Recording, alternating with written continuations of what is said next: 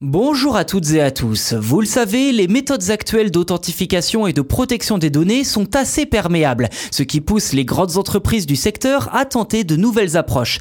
D'ailleurs, si aujourd'hui l'identification avec votre smartphone est presque devenue incontournable pour vous connecter à un service, ce n'est pas un hasard. Plusieurs composants de votre mobile permettraient en effet de procurer une sécurité renforcée.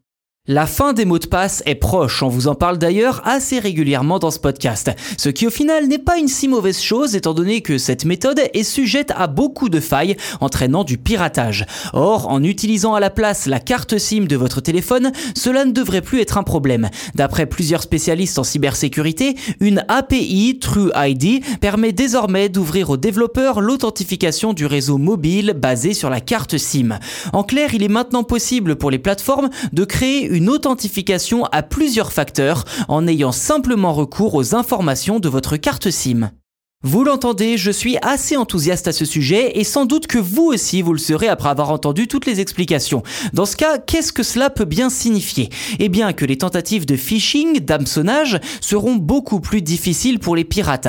En effet, la méthode dite carte SIM utilise la combinaison du numéro de téléphone avec l'IMSI, l'identité internationale d'abonnés mobiles de la SIM donc qui lui est associée. Ce dernier élément est vérifié de manière invisible, donc l'utilisateur n'a pas besoin de le renseigner lui-même. De plus, ce processus d'authentification sera exécuté automatiquement par le réseau mobile sans que l'usager n'ait quoi que ce soit à faire.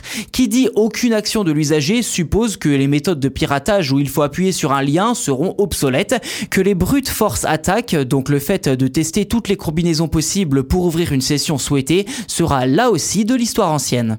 Concernant l'authentification à double facteur qui prend de plus en plus d'ampleur aujourd'hui, certes cette méthode accroît considérablement la sécurité, mais reste néanmoins faillible. Elle est de plus en plus visée par les pirates qui parviennent à la détourner.